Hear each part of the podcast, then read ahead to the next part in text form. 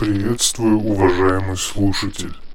Ты вошел в мир подкаста «Не один дома» и оказался в самом особенном сезоне, посвященному франшизе «Пила». Добро пожаловать в удивительный мир Джона Крамера, который раскрывает свою мудрость через запутанные замыслы своих головоломок. Впереди нас ждут анализы каждого фильма франшизы «Пила», и каждый из них проложит тебе путь к новым открытиям и непредсказуемым откровениям. Подготовься к погружению в этот мрачный, интригующий мир, где каждая катушка кассеты становится ключом к разгадке. Но прежде чем начать, я хочу с тобой поиграть.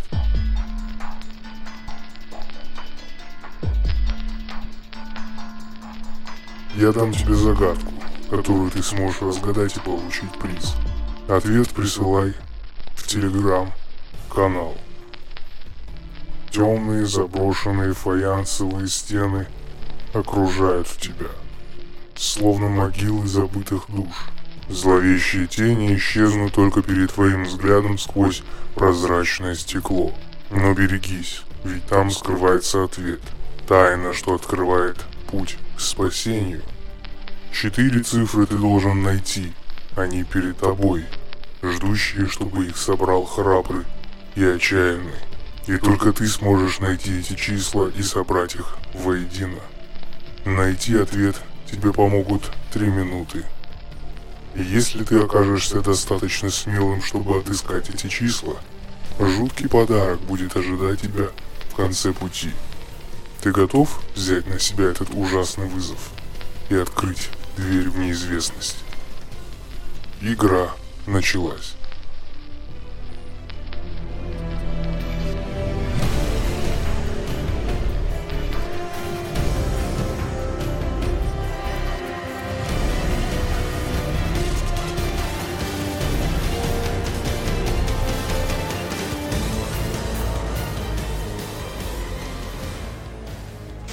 Всем привет, это подкаст «Не один дома», это специальный сезон, который я запустил вместе с э, соведущей, у меня теперь соведущая, ее зовут Ксюша. Ксюш, представься. Привет, меня зовут Ксюша, и мы с Атаром будем обсуждать фильмы ужасов. Да, да, вот мы решили, что э, попробуем этот сезон записать вместе и посмотреть, как вы оцените весь этот экспериментальный сезон. Экспериментальный он почему? Потому что мы записываем весь вот этот сезон про кинофраншизу «Пилы». Я так думаю, что все любители хорроров, вообще хоть как-то связанные с хоррорами, даже любители детективов, я думаю, они знают об этой вселенной и знают, что и любят эту вселенную, и она им достаточно нравится. И в преддверии того, что вот-вот у нас должна выйти, ну не вот-вот, а в ближайшее время у нас выйдет Пила 10, а я вам сейчас точно скажу, когда она выходит, примерно в 2023 году выходит Пила 10, да. И она будет как вроде бы продолжением э,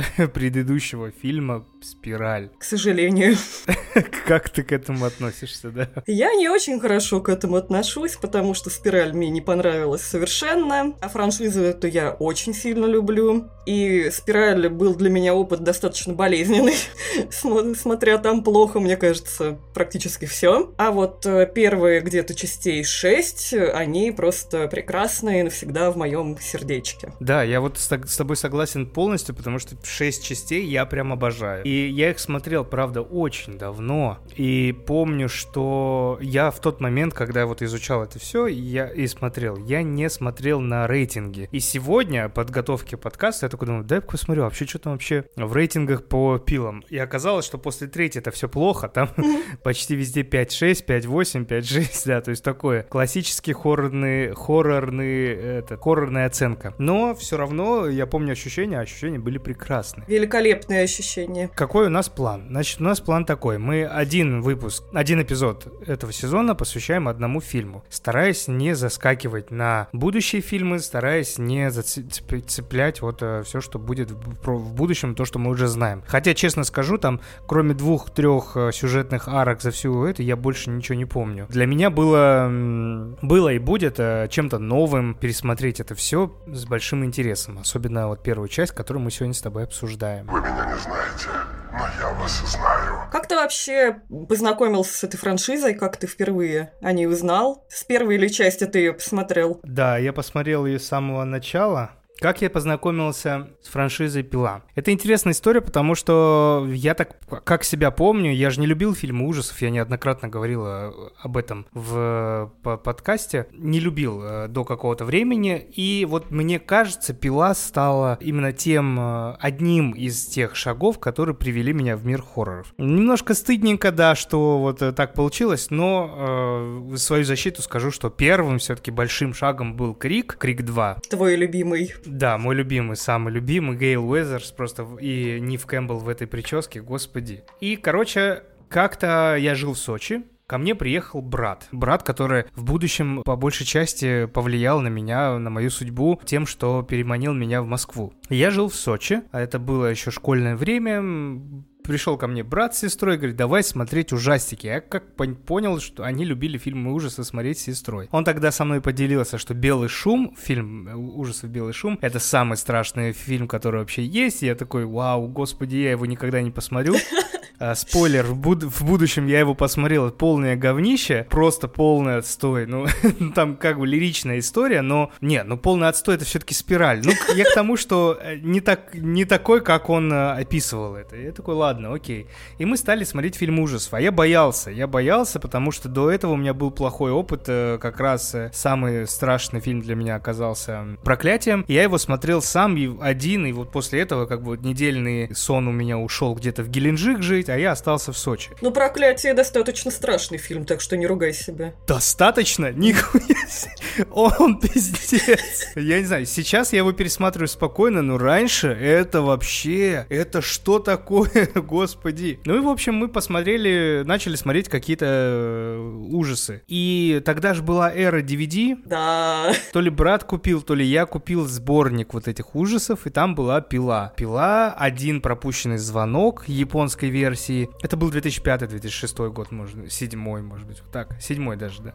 И мы посмотрели. Мы посмотрели сначала один пропущенный звонок, я орал, ну, мы, терпел, брат же рядом, не сбудешь перед ним никак, показывает трусость свою. А потом посмотрели пилу. И вот тут я, ну, помню, что мне было тяжело не из-за того, что это было страшно. В целом все можно было описать то, что мне было неинтересно. Я реально смотрел такой, блядь, ну что происходит? Вот что? Где? Зачем? Короче, как-то вот мне вот это все не нравилось до момента, конечно, вот концовки. Когда я увидел концовку, я такой, а, вон оно чё. И тут, конечно, я влюбился в эту серию, в этот фильм, влюбился до беспамятства, пересмотрел еще раз, уже с осознанием, что там происходит. Был в шоке, приятном таком э, э шоке от этого фильма. И помню, что через год-два как раз вышел, вышла уже вторая часть, и я с удовольствием посмотрел ее. Вот, теперь расскажи ты свою историю, как ты познакомилась с этой франшизой. Ну, начнем с того, что я с фильмами ужасов на «ты» вообще с детства. У меня моя матушка очень сильно любила их, очень любила Стивена Кинга, поэтому я на этом росла и, в принципе, ничего не пропускала с самого детства. Для родителей было нормально оставить меня самим лечь спать, а меня оставить в детской кроватке с Фредди Крюгером на телевизоре, и я такая, ну да, Фредди, ложилась спать. Поэтому э, дома тоже водились эти самые DVD-диски, вот эти черные, которые с запахом этим прекрасным,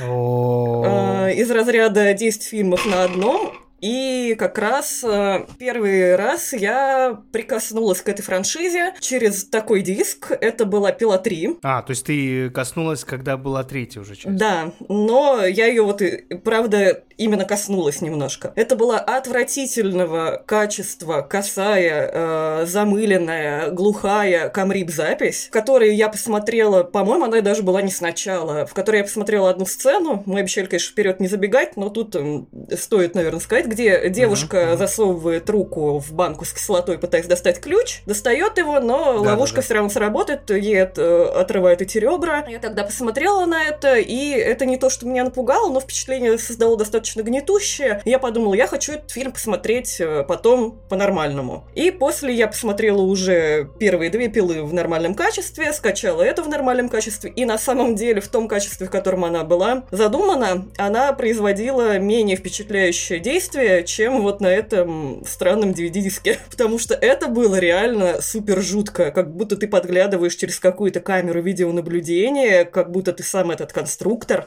смотришь за этой несчастной девушкой, которая себе вот эти руки обжигает кислотой. И вот как-то третья пила меня потом немножечко даже разочаровала. Ну и, конечно, я смотрела это все в школе, и э, философия Джона Крамера производила невероятное впечатление. По-моему, у меня даже какие-то статусы ВКонтакте стояли. Согласись, да. Мы все такие, вау, да он же не убивал людей, вы что? Мы такие, он же такой благородный человек, он очищал это все. Ведь кто не ценит жизнь, не достоин самой жизни. Это реально как э, что-то из пацанских цитат звучит, но в те года просто вообще вау-эффект был. Сейчас, когда я уже пересматривала, видела какие-то шероховатости тоже в его именно мировоззрении, в его идеологии, но на тот момент это, конечно, был вау-эффект, и это действительно образ этот отличался от какого-то типичного маньяка из слэшеров или маньяка какого-нибудь, не знаю, сексуального маньяка, который просто любит убивать, у него действительно есть какая-то мотивация,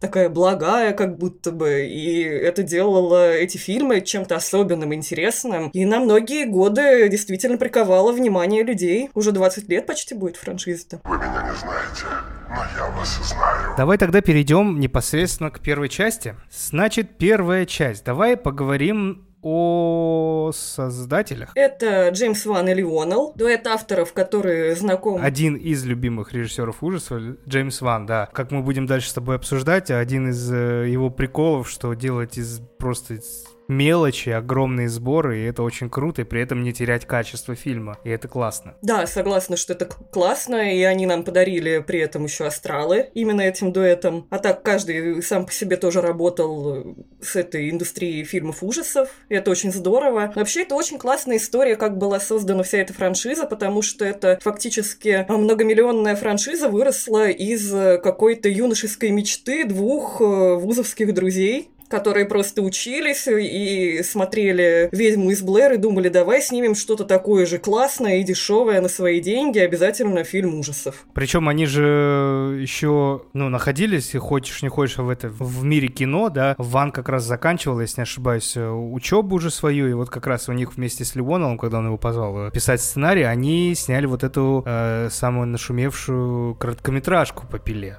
Ты ее смотрела, кстати? Да, я ее смотрела, но на самом деле до нее еще был огромный путь, потому что они мечтали снять фильм ужасов, и изначально они хотели снять его супер-супер дешево, поэтому думали что-то насчет замкнутого пространства, то, что мы в пиле потом увидим во многом, и э, насчет камер видеонаблюдения. Изначально они хотели создать фильм, где главный герой застревает в лифте, и их снимают видеокамеры. Интересно, из чего было бы, наверное, что-то похожее на фильм «Дьявол», в итоге однажды Джеймс Ван прекрасным вечером позвонил Вонеллу и рассказал сюжет э, предполагаемой пилы, которой еще тогда не было этого mm-hmm. названия, говоря о том, что он придумал просто пушку и бомбу, где два человека, прикованные цепями в разных частях ванной комнаты, посередине лежит труп, который в конце станет. Ли Вонелл, к сожалению, как будто бы не впечатлился, повесил трубку, но через 10 минут позвонил и сказал, чувак, это оно. И поэтому у нас и появилась пила. Причем появилась сначала вот эта короткометражка, которая была тоже там в, одном, в одной локации снята, и она была полностью из сцен, э, создана из сцены в фильме, которая вот, в которой была Аманда. Э, сцена, когда на ее голове была э, ловушка-медвежатник. Да, и да. что ей нужно было достать из кишок человека, который якобы умер, но на самом деле он был под транками, и он был жив, достать ключ. И в этой короткометражке как раз снялся Леонел, он был вот вместо Аманды, и они это представ... они начали отправлять отправлять эту короткометражку по всяким студиям. Да, причем они изначально, им как раз Lionsgate предложили контракт, но они подумали, что хотят еще поискать как раз какие-то э, варианты, и сняли эту короткометражку, сделали эту куклу из папье-маши, шариков для гольфа, потому что подумали, ну какой фильм ужасов без страшной куклы, come on. А, но все им отказывали, потому что хотели снимать э, сами и только купить этот сценарий за копейки. Они говорили, нет, мы тандем, режиссер-актер, и снимать будем только вместе сами. Это наше детище. Мне очень понравилось, как э, придумали, придумал Ли Уоннелл э, самого Джона Крамера, потому что у него однажды заболела голова. По старой доброй традиции погуглив, погуглив симптомы, он решил, что у него рак мозга, пошел в больницу и, ожидая очередь на МРТ или КТ, он думал о том, как скоротечна жизнь, и что, если бы ему вот дали выбор жить или умереть, и, и так далее. И так родился Джон Крамер. Но ну, в итоге, да, они вернулись опять в Lionsgate, который снял «Ведьму из Блэр», который они так вдохновлялись. И дал им всего пол полтора ляма долларов на этот фильм. И неделю на предпродакшн. Ищите команду, делайте, что хотите. Вообще, все нормально. И они сняли. В итоге показали на Санденсе, они же изначально хотели его выложить на этот... Э... Выпустить на DVD. Да, выпустить только на DVD, но вот э, показали, показали на Санденсе, к критикам э, он был воспринят, ну так, не сказать, что холодно, ну чуть-чуть похолоднее, прохладно, но в целом нормально. Также зрители были все довольны и решили, что а почему бы не вложиться вот в эти деньги другим этим студиям и не сделать из этого следующее продолжение. И ну, выпустили уже в кинотеатры, фильм фильм собрал сколько? 105 или 100? Ну, более 100 миллионов да, долларов. Да, и он очень сильно окупился. При том, что он снят был буквально... И у них не хватало денег ни на что. Они снимали это все на реальном заброшенном складе, просто потому что не было денег. Приковывали актеров настоящими цепями, просто потому что они гораздо дешевле, чем декорации. Ну. Тобин Белл э, лежал все шесть дней, пока не записывали, реально лежал он. То есть там не было манекена, чтобы поставить. Он говорил, там так холодно было на этом кафеле лежать. Да, что все через него перешагивали. Да, да, да. Адам, который, которого как раз играл Ли Уоннелл, сценарист этого фильма, он же даже играл Аманду в некоторых э, кадрах э, за, со спины, потому что там она то ли не могла, то ли уходила. Они Аманду нашли только потому, что Вану она очень нравилась, эта актриса, он сказал, что только ее я вижу на эту роль. Причем она сначала отказала, а потом посмотрела короткометражку да. и сказала, все-таки я хочу, да. Это очень хорошо. И как они сцену в ангаре с погоней снимали, просто расшатывая эти машины и бегая вокруг с фонариками, имитируя огни ночного города. Да, да, Изгалялись да, да, как угодно. И это очень Полтора классно. Полтора миллиона долларов. Причем ты видела этот момент, когда в интервью, э, или где-то это было написано, что Ван сказал, что мы отказались от гонораров за этот фильм и сказали, что мы возьмем ровно то, что мы заработаем на сборах. Полтора ляма они вложили и вытащили сто лям. Вообще не прогадали угадали. Они заработали нормальные деньги на этой франшизе, на этом фильме и решили продолжать снимать. Но продолжали же в итоге уже не они, продолжал Ли Боусман, а они были только в роли продюсеров, потому что как раз продюсер на одной из частей, второй или третьей, умер. Вот этого я, кстати, не знала, да. Это уже совсем другая история.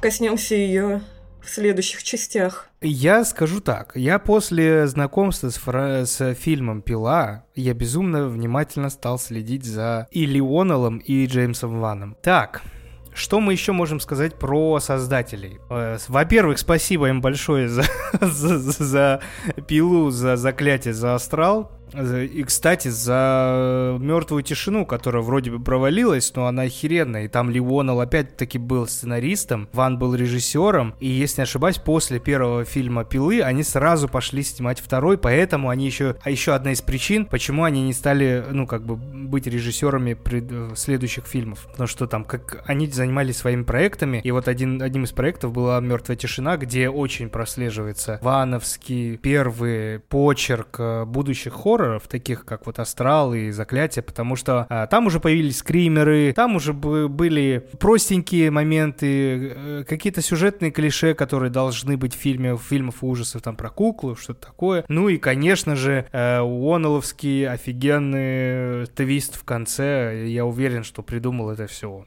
Наверняка. Мы забыли сказать про актеров, которые еще были сняты в этом фильме. Мы, как уже сказали, вот э, эта девушка Аманда, ее играла Шоуни Смит. И одним из самых популярных актеров, который был в этом фильме, это был Дэнни Гловер, да? который был э, полицейским. Детектив Тэп. Дэнни Гловер, он был чем известен раньше? Он же этот был, который еще... Смертельное оружие, вот. Э, франшиза тоже. Франшиза.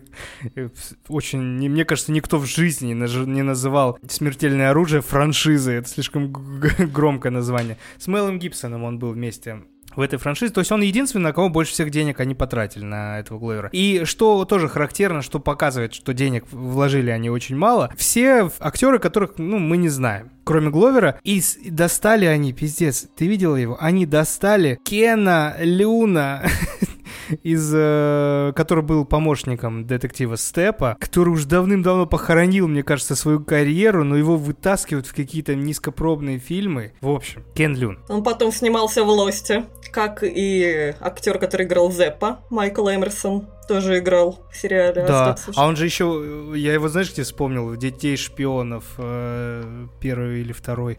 Он там был тоже, злодея играл. Он везде почти играет злодеев правило, такая фактура. Тобин Белла пригласил э, Джеймс Ван только из-за того, что ему нравился его прекрасный голос, и он представлял, как он будет классно звучать на кассет. А как мы вообще, что мы знаем про Тобина Белла? Про Тобина Белла я его видела в каких-то фильмах на самом деле, но он не был каким-то суперкассовым актером, насколько я понимаю. Да, вот у меня открыта вся его фильмография, и я что-то ничего не вижу такого, что знали бы мы все. Вероятно, он э, как-то известен в фильмах, которые знаковы именно для студентов, возможно, каких-то киношкол. То, что не для массового российского, скажем, зрителя. Какие-то более локальные фильмы, раз он его знает, еще знает, что у него прекрасный голос. Так что, mm-hmm, скорее всего, mm-hmm. какая-нибудь... Ну, вот славных, пар... славных парнях он еще снимался. Вот я посмотрел, славные парни, ладно, это еще может быть. Ну а так ничего такого, вот все остальное. И э, стоит отметить, ему-то столько лет.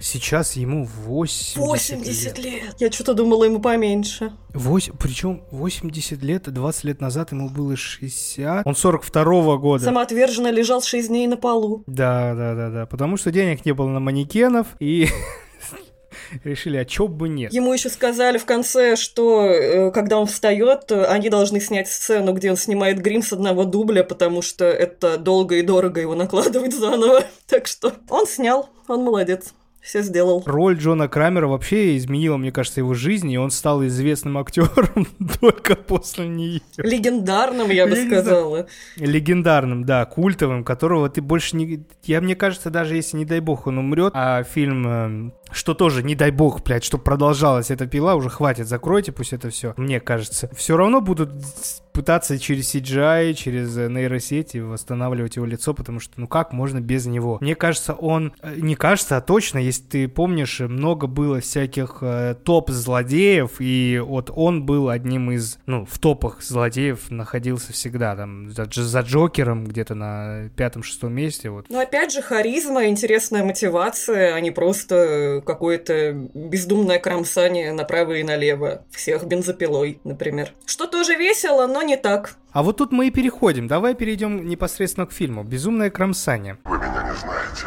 но я вас знаю. Нам нужно вообще говорить про сюжет? Мне кажется, нет. Все смотрели пилот. По крайней мере, первое, мне кажется, действительно достаточно известно. В целом, я думаю, все сюжет знают, да? Двое парней проснулись, они в какой-то, в каком-то туалете, туале, туалете в ванной, там ванная комната большая, не понимают, что они, что происходит, привязаны к э, цепи и э, видят кассету, перед ними труп находится в центре в этой ванной комнаты, и видят кассету, начинают включать, и там как бы флешбеками мы понимаем их жизнь. Все ведется к тому, что в этом городе орудует маньяк по кличке Конструктор, и он убивает людей, э, делая им какие-то вот такие необычные ловушки, в которых он просит их высвободиться, этим самым как бы откупить свой грех. Он как будто бы не убивает людей, но ставит их в такие ну, условия, да, что да, они убивают да. сами себя. Это важно, что он да. напрямую как будто бы, ну, как бы и не то, чтобы убивал. Ну, давай его историю расскажем. Тогда мы затронем уже следующие части, я думаю. Мы за, мы за, давай и расскажем его историю только исходя из э, первой части. Что нам известно вот на данный момент? Мы недавно пересмотрели этот фильм. Что нам известно? Что Джон Крамер а, тяжело больной человек, у которого был есть фильме «Рак». Ну, скорее там уже даже... Кстати, вот ошибка небольшая... Не, не то чтобы ошибка, а не, доди... не доглядели детали. Смотри, они сказали, что у него изначально э, рак толстой кишки, и рак разошелся до опухоли головного мозга. Да. Как я помню, а я был врачом, если уже с толстой кишки рак идет и распространяется по организму и доходит до головного мозга, он должен был... Там должна была быть такая прям вот... Ну, он должен быть изрешич... изрешечен уже весь раком. Раз э, из толстой кишки дошло, ну, пошло распространение и, ну, нет никакой ремиссии. То есть он должен быть полностью. Но не, здесь немножко есть ошибка, но это чисто душ... Это я душню. Это как бы окей, это не сильно влияет на сюжет. Ну, в общем, у него вот рак, и этим самым он решил, что якобы перед эм, смертью своей, как бы философски думая, чтобы сделать так, чтобы людям стало лучше. Я не знаю, а поясни, как ты это видишь? Я, может быть, не русский, немножко тяжело. Ну, во-первых, то, что у него есть некоторая обида, то, мне кажется, потому что он смертельно болен, и у него-то жизнь кончается. А есть люди, которые здоровы, имеют э, семьи, имеют э, карьеру, но абсолютно не ценят свою текущую жизнь, и он хочет их как будто бы научить эту самую жизнь ценить. А чтобы э, эту жизнь они ценили, он ставит их э, на порог смерти, чтобы они преодолели какие-то свои э, грехи и испили их своей кровью. Я увидел статью в журнале «Эксперт». А это какой-то русский провластный журнал. Yeah. Интересная статья 2007 года, написана девушкой, и написано, знаешь, тут, короче, там много всего э, водных. Она анамнез, там начало, история. И вот в итоге как бы как эту философию видит э, автор этой статьи. Я зачитаю, если ты не против. Заглавие. Человек и Бог. Уже довольно давно исповедальное кино, то есть кино в отношениях Бога с человеком, человека с Богом относится или в разряд религиозной пропаганды, которую лучше показывают на кинофестивале «Лучезарный ангел», нахуя это и в разряд артхаусных откровений. «Пила» кино про человека и Бога в лоб без всякой иронии и постмодернистских поблажек. Зрители забывают смеяться, забывают разговаривать с экраном, забывают хрустеть попкорном, а после третьей пилы забывают даже его купить. Стоит больших усилий напомнить себе о том, что это кино, а ты сидишь в кинотеатре не потому, что фильмы эти уж так хорошо сняты, а потому, что от такого количества боли просто забываешь обо всем на свете. Даже о христианской символике, хотя она там прописана чуть ли не для тупых, красным по черному. Объяснение. Как и всесильный бог.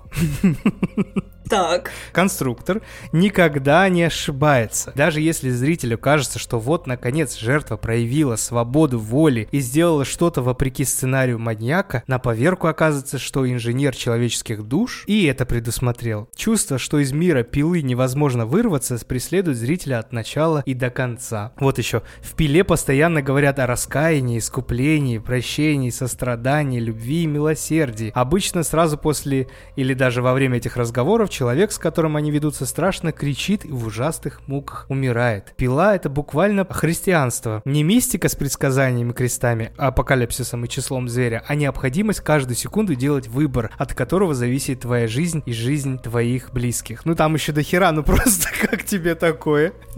Какой-то немножко я... Э, странный бог, который не есть любовь. Но э, интересно будет, когда мы дойдем части до четвертой, вернуться к этой статье и посмотреть, э, это же тогда превращает превращается в очень нишанскую историю, ведь бог умирает постепенно. Да, да, да, да. И кто там остается, становится на место бога. А это уже все.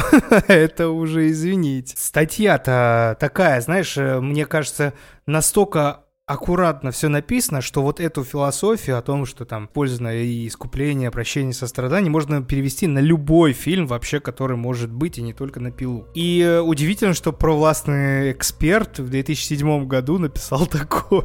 То, что было, возможно, в 2007 году, сейчас бы, конечно, не написалось. Да, да, да, да. да. Ну как тебе такое вообще? Ну, интересная точка зрения, хотя, глядя сейчас уже свежим взглядом на первую пилу, это не показалось историей об искуплении, потому что какие-то все эти ловушки достаточно карательные, как будто они непроходимы. Насколько мне без забегания вперед, но помнится в следующих частях, там были ловушки, из которых выбраться было реально. Здесь большая часть ловушек, они как будто бы просто аппараты для казни жестокой. Можно прям по этим ловушкам пробежаться. Давай. И, и то, что они затрагивают очень много третьих лиц, которые как будто бы не виноваты. Давай пробежимся по ловушкам тогда, возможно. И вот мы зашли в ловушки из пилы. Знаешь, Атар, а вообще я подумала, что доктор Гордон на самом деле мог избежать той ситуации, в которую он попал, вот этого незавидного положения, потому что он э, попал в эту ловушку только из-за того, что у него разваливался брак, а он не приложил ни малейших усилий, чтобы как-то его сохранить. Как ты думаешь, он мог что-то с этим сделать? Я думаю, да, ты полностью права. Если бы не вот эта проблема с браком, то все было бы гораздо лучше. А знаешь, что обычно спасает брак в такие тяжелые ситуации? Ну, расскажи мне, как э, женатый человек. Есть такая отличная площадка, которая называется Flow Wow. Это международный маркетплейс локальных брендов, в котором можно заказать и цветы,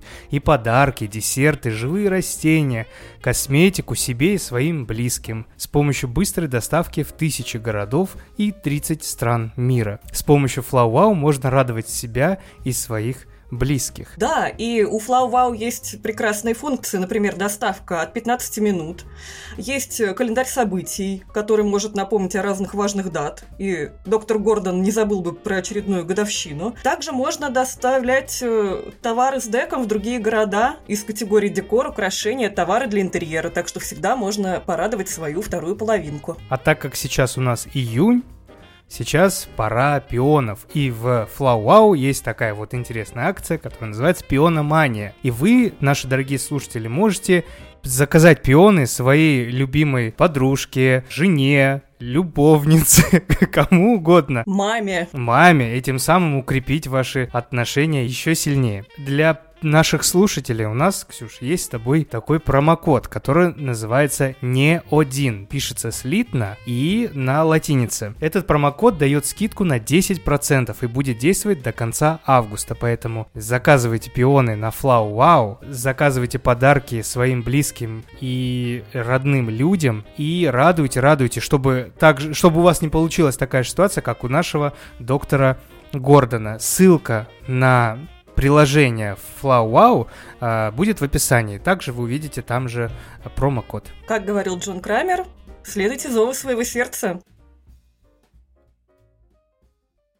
Значит, здесь у нас в этом фильме 7 ловушек, хотя по факту мы видим их там всего 4 где-то, остальные просто очень, на них акцент не поставлен. Давай начнем с ловушки, которая по хронологии идет. Это лабиринт колючей проволоки. Здравствуйте, Пол. Вы абсолютно здоровый рассудительный мужчина из среднего класса, но в прошлом месяце вы полоснули себе по запястью бритвы. Вы порезали себя потому, что и вправду хотели умереть, или просто надеялись привлечь к себе внимание. Сегодня вы мне это покажете. Но по иронии судьбы, если вы хотите умереть, вам нужно оставаться на своем месте. Если же вы хотите выжить, вам придется снова себя резать. Преодолейте лабиринт из колючей проволоки и найдите дорогу к люку. Но торопитесь, в три часа люк захлопнется, и эта комната станет вашей могилой. Сколько крови вы готовы пролить, чтобы остаться в живых? Ну, начнем с того, что там не колючая проволока, а армированная лента. То есть из нее выбраться вообще просто невозможно. Подожди, подожди, армированная лента это ж это что? Это, если колючая проволока, это проволочка с э, такими загнутыми шипами. А здесь сама лента, вот э, само полотно, угу. оно острое, как лезвие с двух сторон. Плюс еще шипы, э, шипы А-а-а. которые будут разрывать тебе все. И всякие варианты из разряда того, что аккуратненько отодвинь трусами, уже не прокатят в такой ситуации. Слушай, ну вот ты мне открыла глаза. Получается, реально нельзя выйти из этой ловушки. Из и, этой из... нет. Как, как так вообще, блин? Почему пропустили этот момент и в будущем говорили, да он никого не убивал. Да, в принципе, даже из колючей проволоки, мне кажется, выбраться, ну, достаточно проблематично. Можно просто умереть от потери крови. Это же комната полностью была прям полностью кутана вот этой армированной лентой. Я не знаю, как... При... Тем более обычно, знаешь, какой-то выбор как будто дает Крамер, а выбор, ну, либо так, это сделай, э, ты выживешь, либо это сделай, а тут как будто выбора нет, нету, просто выходи. Но больше меня возмущает следующая ловушка, которая, мне кажется, абсолютно непроходима.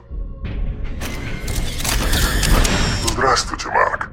Если вы и вправду больны, почему у меня столько фотографий, на которых вы так увлеченно наслаждаетесь жизнью? Давайте проверим, насколько тяжела ваша так называемая болезнь.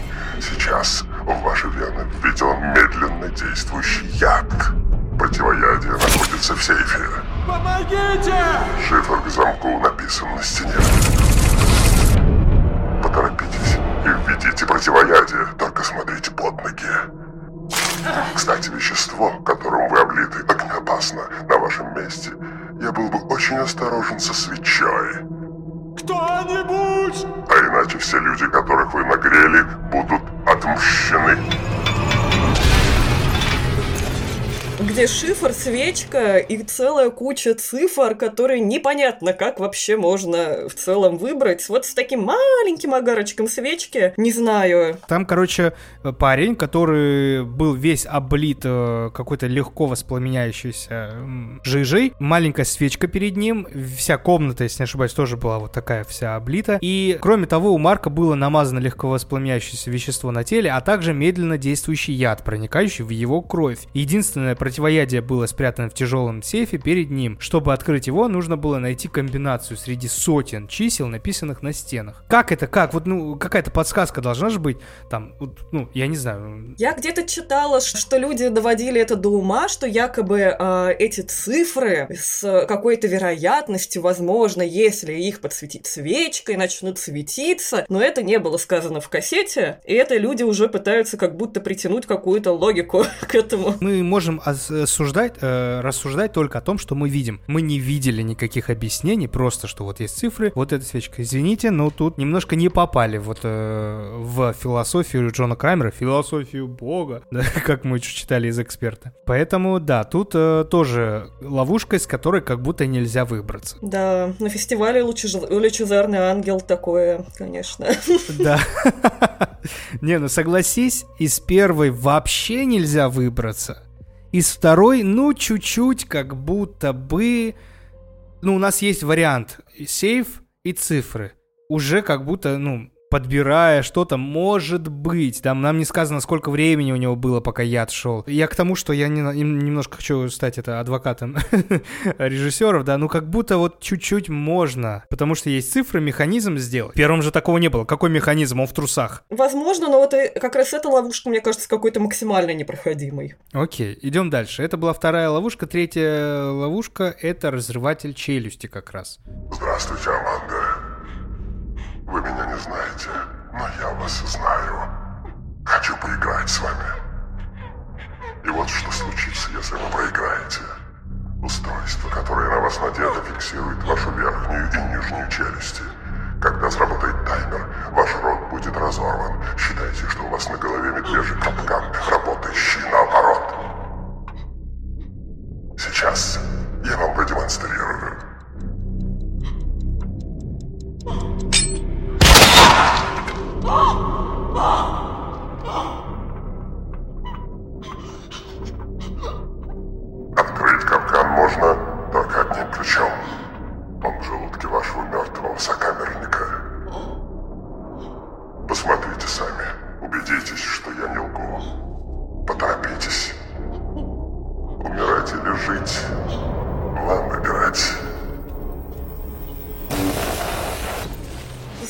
Аманда благополучно выбралась.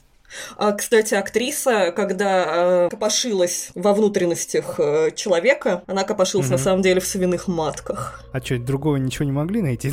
Нет, свиные матки. Прикинь, пришли на рынок америка... австралийский. Нам, нам килограммчик. Свиные матки. А схема медвежьей ловушки нам показывалась э, маленьким спойлером перед э, больным Джоном Крамером, когда он лежал в больнице, и детектив Гордон... Детектив Гордон. И это я где-то в Готэме уже. Доктор Гордон э, рассказывал о нем своим студентам перед Джоном Крамером. Есть рисунок этой самой ловушечки, что нам еще в самом начале фильма немножечко намекнули на то, что перед нами конструктор. В этой ловушке интересен вопрос, а что вообще с этим чуваком, которого распороли? Его просто на убой оставили. А, блин, я даже не подумал об этом. А ведь действительно, это же просто человек, который, допустим, взяли с улицы, да? У нас нет никакой истории, а, что было, ну, какая экспозиция у этого персонажа, да? Давай, кстати, мы забыли сказать. А ведь у предыдущих людей мы знаем, за что они там казались. Первый человек, который был э, в ловушке с колючей проволокой. Пол Лихи его зовут. Ага. Он э, имитировал суицид, делал в порезы на своих руках, и он говорил, что типа, хочешь ли ты, хотел ли ты умереть или хотел хотел привлечь внимание. У тебя есть теперь шанс себя порезать. Пожалуйста. Да. Второй. Второй Марк Уилсон. А второй Марк Уилсон, он э, прикидывался больным и разводил людей на деньги. Хотя он был здоров. Да, вот это я вспомнил. Третья Аманда, она была наркоманкой, заядлой прям наркоманкой. И насколько, опять же, забегая в другие части, насколько я помню, что вот этот человек, которого она распорола, он тоже был наркоман. Но почему он не заслужил ча- э, такого, такой чести, как тоже пройти какое-нибудь испытание, а просто лежал и умирал, это хороший вопрос как-то уже не очень искупительно. Тут, кстати, э, автор занимается натягиванием всякого на всякое, потому что у них же изначально был только сценарий на первую часть, и не было никаких э, движений в сторону будущих частей, и уж тем более большой франшизы. Они придумывали по факту, уже вот по факту, да, вот э, купили продолжение, делаем продолжение, придумываем и э, продвигаем вот эту теорию. И, ну, тут уже, что, видимо, они поняли, что косякнулись со вторым персонажем, который просто так лежал и в нем ковырялась э, Аманда, просто решили сказать, что он тоже наркоман. Хотя, мне кажется, ну, это уже было додумано очень так натянуто. Да, ну, хотя бы ну, все-таки как-то хотя бы раскрыли, потому что если это просто какой-то чувак с улицы, это еще хуже. Но они при этом не раскрыли то, как можно было выйти из второй и из э, первой э, ловушки, которая была тоже. Поэтому Никак. что-то раскрыли, что-то нет. Третья, третья ловушка, точнее уже четвертая ловушка, это кресло с дрелью. Вот да. в этом жертвой этой ловушки был Джефф Риден Хор. Он был привязан к креслу и имел металлическую скобу на шее, которая была связана с неподвижным наклоном стула и не позволяла ему отодвинуть голову. Слева и справа от него были вот эти э, сверла. Дрели указывали на голову Джеффа. Как только ловушка была активирована, он медл... они медленно двигались к его голове. Короче, если бы он не смог каким-то образом избежать ловушки в течение 20 секунд, они бы его засверлили. Что тут сказать? Он же хотел ему как будто бы лишить его голоса, насколько я помню. Мотивация была у самого Джона Крамера таким образом. За, видишь, за фасадом того, что есть большая история двух людей, мы не видим очень много пропущенных моментов. Реально, за что человек лежал? Угу. Мы, конечно, любя Джона Краймера, да, и вот эту всю франшизу, и таким, такой юношеской максималистской любовью э, говорим, да у него по-любому была какая-то это, он по-любому плохой человек. Заслужил. Да, но нет, на самом деле нет, мы в рамках первого фильма нет, не подходит. Следующая ловушка. Коридорный четырехместный дробовик. А, ну, это тоже абсолютно как будто не то чтобы ловушка, а скорее, ну, как сказать... Защитное устройство для защиты укрытия этого пилы. Да, не то чтобы это прям ловушка какая-то именно сюжетная, какая-то мотивированная, просто как сигнализация, как капкан. Ну да, он тоже почему-то, не знаю, ее часто выводят в разряд ловушек, потому что как бы, ну он же придумал это. Окей, ну в нее попался как раз мой любимый Люн Кин, или как его, Люн Кен. Короче, из Mortal Kombat Люкен. вот. Идем дальше. Шестая ловушка — это тест Зеппа. Зеп — это тот самый персонаж, который, которого мы думали, мы на протяжении всего фильма думаем, что он и есть э, конструктор. Он является в фильме в русском в русской локализации он является санитаром, хотя он по факту ординатор тоже этого, да, как я увидел на английском.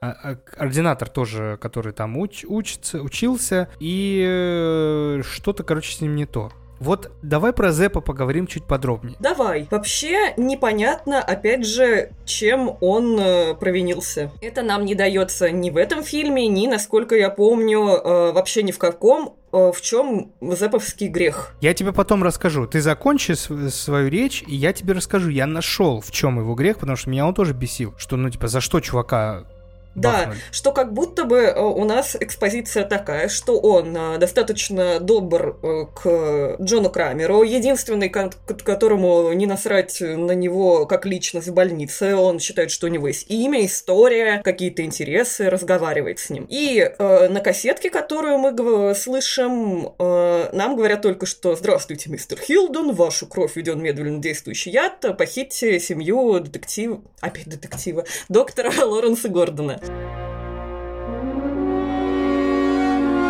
Я тоже потом э, немного почитала о том, что изначально была прописана сцена, где он, э, уже похитив семью Лоренса Гордона, рылся в белье э, супруги его и как-то вел себя немножко сладострастно. Потом это вырезали. Это, видимо, нас должно было заставить как-то негативно к нему относиться.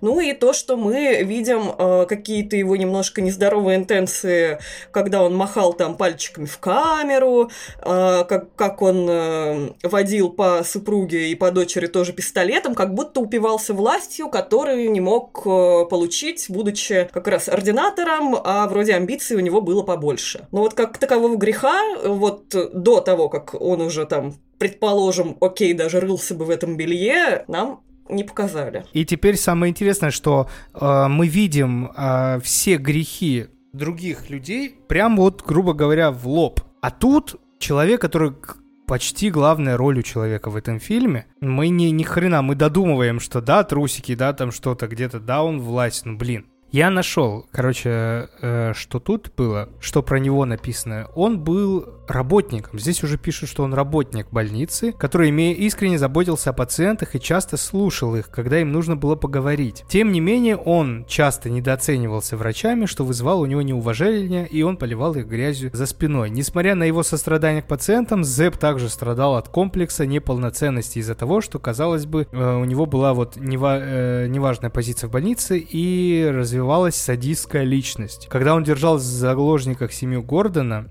он мысленно мучил их и наслаждался чувством силы, которая у него была над ними. Чего наверное, он никогда не ощущал. Ну, короче, вот мы опять вот тут, надумываем просто за человека, а по факту у нас нету никаких э, интересных э, ходов, почему этот человек плохой. Да, тут уже мы сами пытаемся придумать мотивацию, которую нам на самом деле, к сожалению, не дали. Чем же все-таки бедный Зэп э, провинился? Интересные факты о нем тоже нашел, что он был изначально в оригинальном сценарии убит Адамом э, кандалами, он его задушил. Адам его один раз реально ударил на съем съемках. Вот в этой, в этой сцене, когда... Где он крышкой унитаза его дубасит. Да, да, да. Ой, жесткая сцена вообще.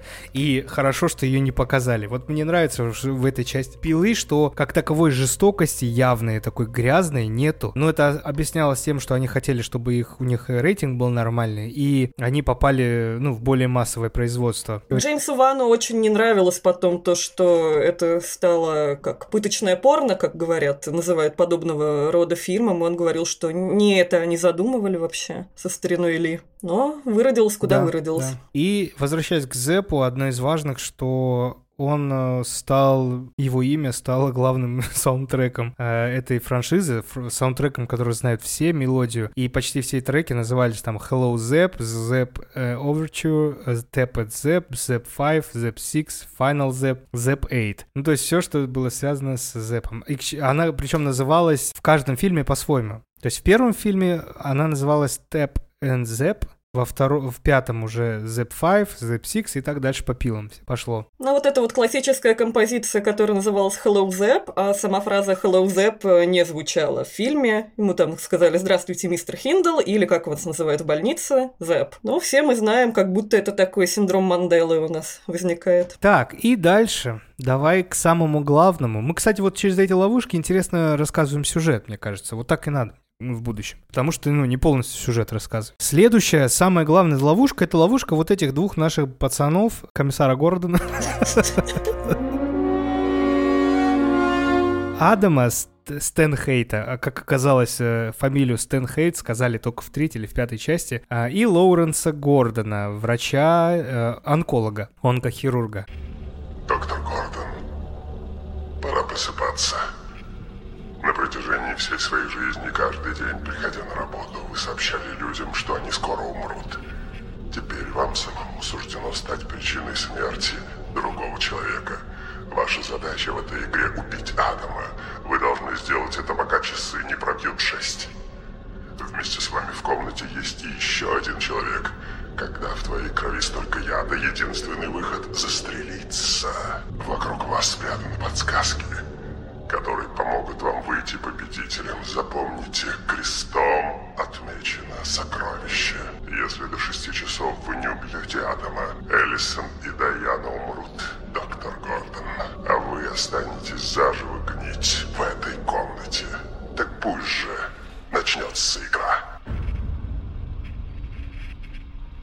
ну давай начнем с Гордона. Чем он был плох? Тем, что он, как я вычитал, этого не было в фильме, что многие его пациенты, которые приходили с раком, они умирали. Угу. То есть как будто у него репутация не очень хорошего хирурга, хотя я с этим полностью не согласен. Извините, если вы приходите там с раком, и он уже не операбельный, да, а вы вы приходите к онкохирургу как раз в момент, когда уже надо оперировать рак. И тут 50 на 50. Ну, как бы, окей, Такая жизнь, да, люди умирают, к сожалению, от рака, это ужасно. Это первое, за что он мог попасть. Второе, что он э, во время кризиса отношений со своей женой изменял ей со своей студенткой. Это была студентка, по-моему, секретарша, нет? Студентка? Я нашел как студентку, и мне показалось, я видел ее среди вот этих ребят, которые были Может быть. в этом, в операционной, когда он показывал Джона Крамера и МРТ-снимки Джон, Джона Крамера, хотя это были не МРТ-снимки. Ну ладно. И все, вот то есть получается за это он и страдает. Возможно, еще именно за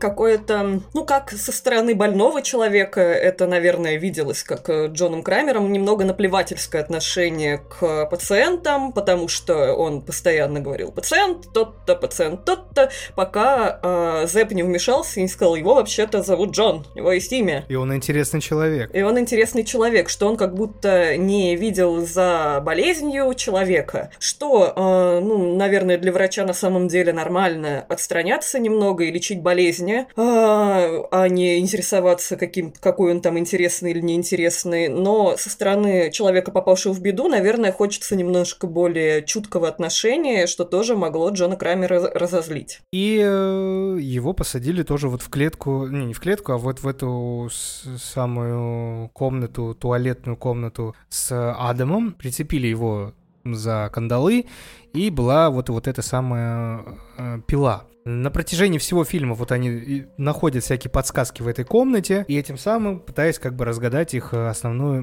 основной мотив э, Джона Крамера. И тут, кстати, все вполне логично. Ну, не вполне логично, а к тому, что тут вполне все понятно. За что их посадили? Ну да, там, быть неверным это плохо, быть там э, таким каким-то бездушным это тоже плохо, и окей, он попался. Ну давай сразу перейдем на Адама, и потом вернемся к Лоуренсу Гордону.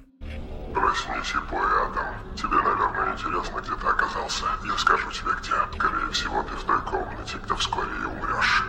До сих пор ты оставался в тени, наблюдая, как другие проживают свои жизни. А что видят дуаеристы, глядя в зеркало? По-моему, в тебе странным образом намешано столько разных качеств. Ты злой и в то же время апатичный, хотя по большей части ты просто жалкий. Сегодня ты увидишь свою собственную смерть, Адам если ты ничего не предпримешь. Адам у нас это папарацци, который э, за деньги выслеживает э, людей, не спрашивая что, не спрашивая кто и как, и, в принципе, для него деньги не пахнут абсолютно, насколько я понимаю. Он как раз э, следил за Лоренсом Гордоном, потому что детектив Тэп, потерявший своего коллегу при противостоянии с конструктором, зациклился на деле пилы и думал о том, что именно детектив... э, Лоренс Гордон, доктор Гордон, это сегодня от меня не отстанет, что доктор Гордон является или самим конструктором, или, по крайней мере, точно с ним связан. И он установил слежку за как раз Гордоном. У Адама никаких вопросов не возникло, и он за ним благополучно следил. Мы можем считать это каким-то грехом или, ну, тем, за что можно посадить человека? Не знаю. Вот и я не знаю. Мне кажется, это был перебор. Здесь много как будто вот какого-то перебора, потому что есть много каких-то наркоманов, есть много людей, которые прикидываются больными, и вообще у каждого, мне кажется, найдется какой-то грех подобного рода. Но здесь вот еще просто их как будто посадили в одну камеру, потому что они, во-первых, взаимосвязаны, во-вторых, э, потому что ну, с точки зрения именно сценария, они очень такие противоположные э, личности. Очень собранный э, э, Гордон, который э, пытается мыслить э, с холодной головой, даже когда э, уже понимает, что его семья находится в опасности. Он пытается найти решение. Да. И очень нервный, э, истеричный Адам, который постоянно орет, э, постоянно паникует. Это даже съемкой э, камерой подчеркивается, потому что если Адама снимали на ручной камере, чтобы показать, что он трясется, нервничает, то э, Лоренса снимали на статичной камере, чтобы показать, что он собран и спокоен. Угу. Хорошее замечание. Значит, они еще, э, несмотря на свою вот эту разность характеров, э, должны были взаимодействовать. Забавно, что что они могли выбраться с самого начала, ведь ключ был на самом деле в ванной. Вот давай об этом, давай вот об этом. Вот это, вот это что-то, что-то не сходится у меня ни с чем. Знаешь, что спасло этот фильм на самом деле? Я считаю, их, этот фильм невероятно спас этот твист, и многие огрехи, огрехи фильма были вот прям вот списаны, как будто да хрен с ним, вы видели, что там происходит? Ну это же тупой косяк. Ну, то есть ключ был, и он знал, что он по-любому не увидит этот ключ. Крамер. Я думаю, нет. Я тоже думаю, нет. Потому что его могло, ну, условно, не унести в сливное отверстие. Легко просто. Легко. Вот.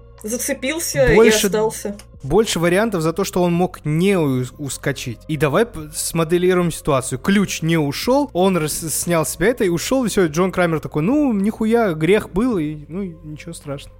Бог Живи, дал, Бог взял, да. Да. Да, вот, поэтому тут какой-то такой косяк, не знаю. Вот опять же, хочется немножко э, забежать в э, следующие пилы, касаемо именно этого эпизода. Можем мы это сделать все-таки? Давай, давай. А, то, что э, в какой-то из частей, то ли в третьей, то ли в четвертой, вообще оказывается то, что ключ, э, насколько я помню, должен был лежать у Адама вообще в кармане, а на шею ему прицепила его Аманда. То есть он его еще с большей вероятностью должен был точно найти. Возможно, немножко по-другому вообще вся ловушка, типа как будто бы должна была действовать в такой ситуации, но непонятно как? Еще непонятно, что э, когда они притворились, что Адам якобы отравился, в этот момент э, его ударило э, электрошоком, чтобы показать, что он жив. Мне изначально казалось, что это делает Зэп, потому что за заключенными следил Зэп. Да, и как бы испытание Зэпа было как раз в том, чтобы в нужный момент прийти, и, когда время закончится, убить этих Адама с э, Лоуренсом. Э, что я думал, что это делал Зэп, но потом оказалось, что кнопка от электрошока была у Крамера, который лежал перед ними. Неужели они не видели нажатия кнопок? Возможно, они не сильно смотрели. Возможно, э, кнопка была и там, и там. Кнопки же могло быть две, почему одна, с другой стороны? Ну, ну да, может, это я уже прицепляюсь. Окей, Но с другой ладно. стороны, я тоже додумываю. Вообще, изначально в этой сцене они должны были, типа, разрубить какую-то, распилить огромную трубу и говорить через нее об этом тайном плане, что чтобы притвориться, якобы а, Адама отравили, но потом Джеймс Ван резонно сказал, ну, если они распилили трубу, что им мешает распилить цепи, так и вырежем нафиг эту сцену. Блять. Ладно, подожди, а давай так, в чем испытание было? Вот у вас пилы, либо вы режете свои ноги и уходите, да? Да. Стопы. Зачем Крамер тогда с, э, по, своими месседжами делал так, чтобы Лоуренс убил Адама?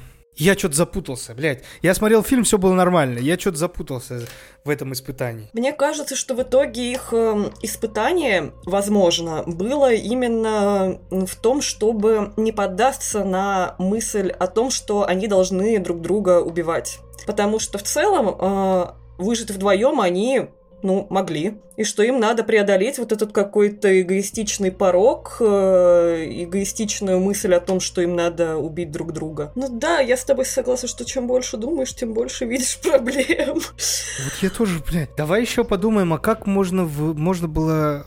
Вообще, можно было выбраться из этой комнаты, не используя вот это все? Не распиливая ноги? Да. Кажется, что нет. Вопрос, конечно, про вот этот ключ, но, возможно, действительно предполагался еще какой-то иной ход э, этого испытания, о чем мы, конечно же, уже не узнаем никогда. Распилить цепи нельзя. Я бы все-таки пыталась, наверное, пилить аккуратно или цепь, или дужку этого зам- замочка, хотя э, где-то находили таку- такую модель замка, потому что, опять же, это были реальные замки, реальные цепи, потому что тупо дешевле, и что это какой-то защищенный замок, который даже дрелью не расп... ну, нельзя его как-то просверлить. Хм. Ничего себе. Вопрос про распилку тоже труб, к которым они были прикованы, но если там настолько вафлевая вот эта пила, у нее полотно очень такое гибкое и ломкое, едва ли бы они распилили такую огромную трубу. А оно, оно больше на лобзик было похоже, даже не на пилу. Ну вот э, этот, э, а сама, само лезвие было вообще как будто от лобзика.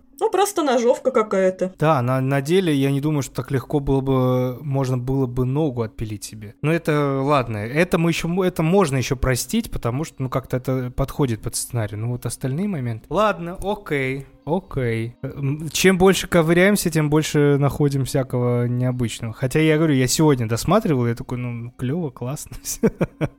Да, и это даже Да. немножко огорчает, потому что мне тоже, мне очень нравится эта франшиза, и мне очень не хочется в ней разочаровываться. И как будто бы, когда Гордон пере- перерезал все-таки себе стопу, как будто уже освободившись, можно было что-то предпринять. Ну, там еще э, Зэп ворвался вскоре. Вообще, Мгм. кстати, я еще читала о том, что когда Гордон заряжает револьвер, нам э, показывают, что он туда э, запихивает, собственно, патрон, и э, то, что цилиндр был полностью пуст. Да, А- да, да. А револьверы, они не выбрасывают израсходованные патроны, поэтому он должен был, ну, понять, что человек, э, лежавший на полу, не застрелился. Он же должен был чем-то застрелиться, хотя бы один э, патрон был, должен быть остаться в цилиндре. Так что там А. тоже был намек на то, что твист, твист. Ну тут, э, тут просто еще эмоциональный накал. Я думаю, в моменте, когда он такой, бля, пистолет положил, вставил, выстрелил, он не думал вообще о том,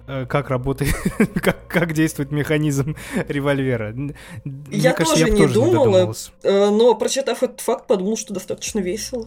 Интересно. Да, интересно, интересно. Вы меня не знаете, но я вас знаю.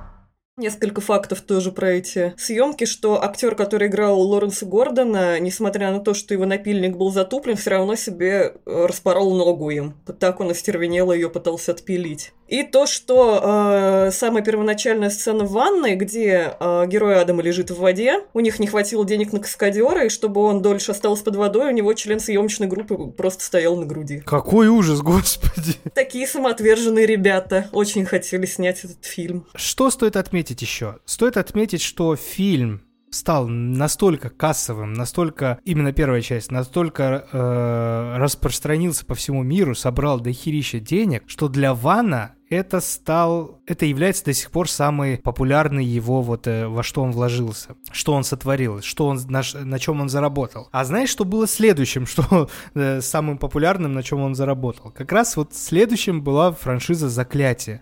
Я думала, Астрал. Я тоже думал, но я вот вычитал, что второй вот по популярности, которая его подняла на такой высь, это была как раз франшиза Заклятие, с которой он тоже очень-очень много денег приобрел. Хотя, казалось бы, да, э, франшиза фильмы Заклятия, особенно первое и второе, они были сняты хорошо. Они не были сняты в стиле Ванна, да, вот со всеми... э, не с дешевизной они были сняты. А вот Астрал таки как раз он был снят очень дешево. Мне иной раз даже казалось, что он был снят на iPhone, как будто Да, ну, как там там такие кадры. тоже эти призраки просто стоят в какой-то задымленной комнате. Ну, прям видно, что снимается все прям на копейки, которые из кармана вот достали, вот так высыпали.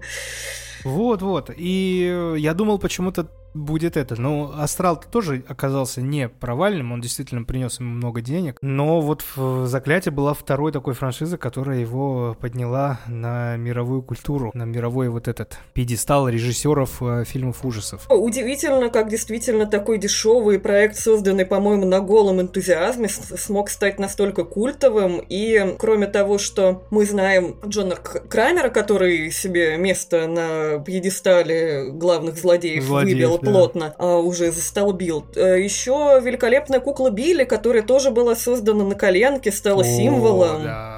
А ее буквально сляпал Джеймс Ван из папье-маше и шариков для гольфа, и поначалу ее тянули просто на леске, потом уже сделали клевую марионетку, которая там всячески двигалась и уже была более дорогой, но сам этот дизайн, он тоже авторский и э, действительно стал знаком и символом эт- этой франшизы, эти его спиральные щечки. Вот, Мгм, мгм. Вот это Ну, вот. это как будто, как будто, знаешь, э, символ фильмов ужасов нулевых, нулевых, да, можно сказать? Да, нет? мне кажется, нулевых десятых. Да, даже до десятых оно как бы дотягивало еще и дальше. Вот эти, эта маска, эта кукла вообще топовая, мне очень нравится. Еще, мне кажется, э, эти фильмы стали настолько популярными, потому что, во-первых, они с претензией на какую-то интеллектуальность, как мы уже говорили, что здесь не просто маньяк, а умный маньяк, который вот не просто так убивает, а с целью убивает. Но мы сегодня немножко доказали, что это не так. Но в Да, целом... в первой части это совсем не так. Посмотрим, что будет дальше. Насколько мне помнится, там немножко получше это проработано, но Посмотрим, узнаем, я уже плоховато помню. Но еще на самом деле, мне кажется, что люди э, в те года немножко истосковались по фильмам, лишенным мистики, и подобные сюжеты гораздо проще примерить на себя, и поэтому они трогают больше. Это не просто какой-то проклятый дом, а простой человек, который там э, изменяет своей жене, и ты такой пу-пу-пу, как-то вот уже Да. хочется вести себя получше. Очень такая назидательная вещь. Я думаю, мы на этом можем закончить этот эпизод. Я хочу попросить всех, кто послушал этот эпизод, оценить его чем-нибудь, на чем вы слушаете вот это все, лайки, сердечки, это все. Подписывайтесь обязательно на телеграм-канал, где э, самое основное проходит вот все в, в телеграм-канале, анонсы и много новостей. Подписывайтесь на Boosty, этим самым вы можете поддержать проект, поддержать подкаст. Э, Мы с Ксюшей сейчас там выпускаем э, выпуски раз в неделю точно про калейдоскоп ужасов, обсуждаем каждую серию, будем смотреть весь сериал. Так что пишите на Boosty, что вы еще хотите посмотреть, послушать. Спасибо тем, кто послушал. Я надеюсь, вам выпуск понравился. Ну и до следующей недели, когда будет «Пила вторая». Весь этот сезон, напомню, посвящен пиле. Да, до новых встреч!